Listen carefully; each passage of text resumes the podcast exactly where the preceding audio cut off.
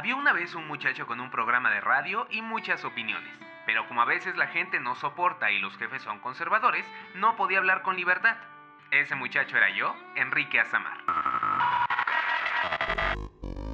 Así nació Vómito Mental, el podcastito desordenado y transparente en el que hablo de libros, cine, series y otros temas que me apasionan. Este es un espacio seguro para todos, todas y todes. Sígueme en Instagram, arroba Vómito Mental Podcast. Gracias por escuchar.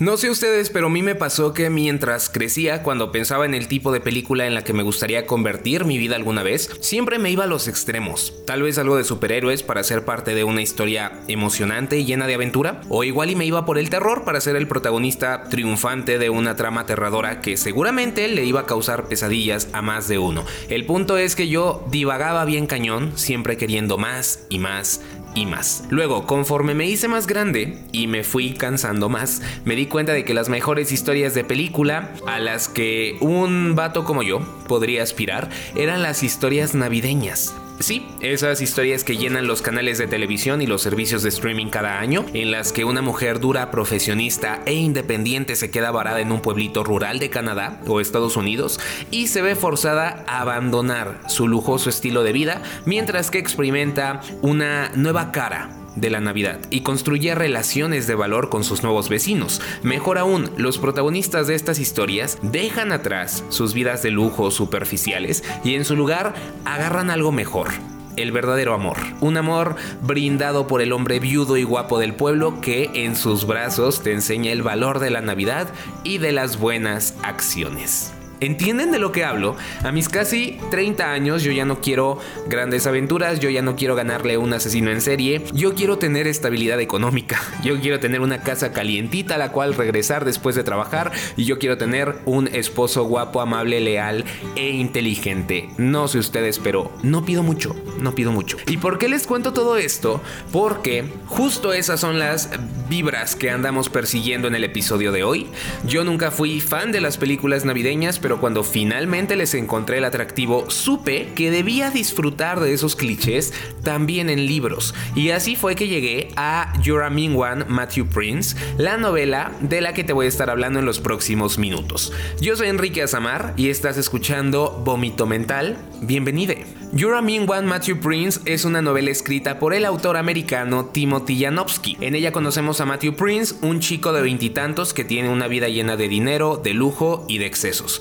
Lamentablemente, este estilo de vida lo lleva a meter la pata a gran escala, por lo que su familia pues está bien enojada y decide que lo mejor para él es que se aleje del ojo público durante la temporada navideña y que se pase unas semanas en un pueblito olvidado por el mundo junto a sus abuelos. Abuelos que, por cierto, no son millonarios, son gente normal y pues ya se imaginarán el disgusto de Matthew. Pues este chico llega a casa de sus abuelos y no solo se topa con que es un lugar mucho más rústico de lo que esperaba, sino que también se topa con que lo debe de compartir con Héctor, un estudiante de su abuelo, que bueno, es trabajador, es amable, es fuerte y un montón de cosas más que Matthew pues de plano no es. Estos dos comienzan con el pie izquierdo y a partir de ahí nos va a tocar acompañarles en distintas situaciones que van a abordar temas divertidos, pero también asuntos más serios como la salud mental. Debo ser muy claro contigo desde un inicio, esta novela de Matthew Prince no es una novela que llegará a revolucionar los libros navideños o de romance, o bueno, al menos eso pienso yo. Al pensar en historias navideñas, pensamos en clichés y sí, clichés son los que vamos a encontrar en este libro. ¿Eso es algo malo? Para nada. Uno necesita eh, clichés de vez en cuando, los clichés son buenos para la vida, nos dan estabilidad, nos dan monotonía y créanme cuando les digo que de vez en cuando eso se ocupa y se agradece bastante. Lo que puedo decirles de esta novela es que es muy gentil y que te va llevando de la mano a través de todos los lugares por los cuales debes pasar para disfrutar correctamente de la historia. Voy a tratar de explicarme. Cuando comiences a leer, seguramente te vas a dar cuenta de que Matthew, el personaje principal, es un tipo de lo peor y te va a caer muy gordo. Y es que es lo que muchos reconocemos como un gay Regina George. Es superficial, cegado por sus privilegios, egoísta, lleno de referencias medio mensas a la cultura popular. En pocas palabras, muy, muy odiable. Pero ese es el punto. La idea es justo que nos caiga gordo este personaje para que disfrutemos un poquito más las dificultades a las que se va a enfrentar al llegar a este pueblo. Dificultades como el no saber compartir espacio o no tener wifi o que no haya un Starbucks cerca de él. ¿Funciona? Eh, más o menos. Por más cómica que quieran hacer esta situación, la verdad es que pues no deja de ser un ejemplo de persona rica haciéndola de pedo por cosas a las que los clase medieros como yo nos enfrentamos todos los días. Creo que podemos disfrutar de, esta historia, pero tampoco eh, es necesario que dejemos de ser críticos. Y claro que podemos señalar que así como el personaje principal pues no está haciendo nada extraordinario, el mismo libro tampoco lo hace. La cosa empieza a mejorar cuando conocemos más a fondo a Matthew y oh sorpresa nos damos cuenta de que él también es un pequeño desastre andante como persona y que puede que por eso pues se haya vuelto tan malo. Nos meten de lleno al problema de su dinámica familiar con varias personas que son capaces de sacrificar eh, aspectos super sagrados con tal de mantener cierto estatus o cierto estilo de vida. Y justamente esta dinámica familiar ha causado estragos en Matthew y lo ha dejado con un problema bastante feo de ansiedad y es ahí cuando de verdad empezamos a empatizar con él. Somos testigos de cómo la ansiedad lo ataca bien cañón y de cómo Matthew necesita poner en marcha ciertos mecanismos de autodefensa muy necesarios eh, que, que bueno pues el punto es que hacen que Matthew nos empiece a caer bien y comenzamos a comprenderlo y de ahí todo va cuesta arriba. Es en este punto en el que creo que la historia se disfruta muchísimo. El problema que yo le encontré es que el desarrollo de Matthew como personaje me pareció tan bueno, o sea, lento pero constante, que ya hacia el final, cuando irremediablemente se debía presentar un problema a modo de clímax, sentí que el comportamiento de este personaje no correspondía a la persona más madura en la que ya se había convertido. Que a ver, entiendo la parte que nos dice que los problemas de salud mental nos cambian por completo, Binder, pero de todos modos no sentí ese problema final tan orgánico como me hubiese gustado. De ahí en fuera todo bien con el Matthew, lo quiero mucho y lo quiero ver triunfar.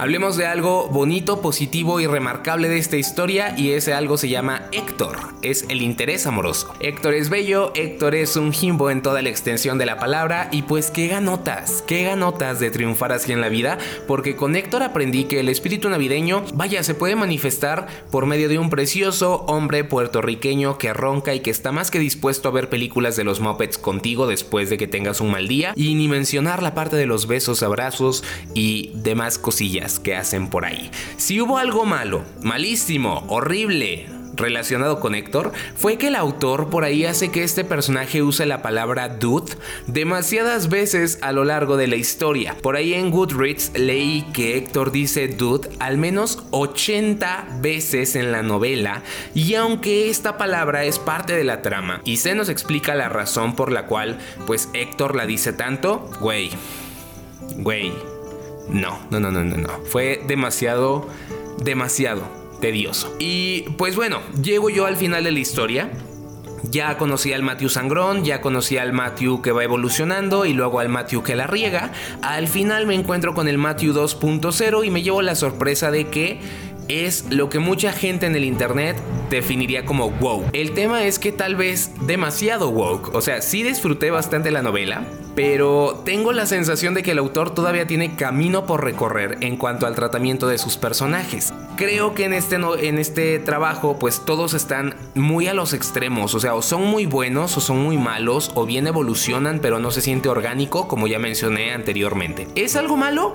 No, es algo de lo que uno se da cuenta, pero pues para nada es como que el libro pierda atractivo por ese detalle. Al contrario, creo que me dan ganas de leer las otras novelas del autor para ver si mejoran en este aspecto, porque si lo hacen, ya tenemos muchas joyitas románticas en puerta. Entonces, o sea, está bien el Matthew Prince Woke, pero como que sí me sorprendió demasiado cómo inició siendo algo y terminó siendo algo completamente diferente. Mm, no lo sé, no, no lo sentí tan...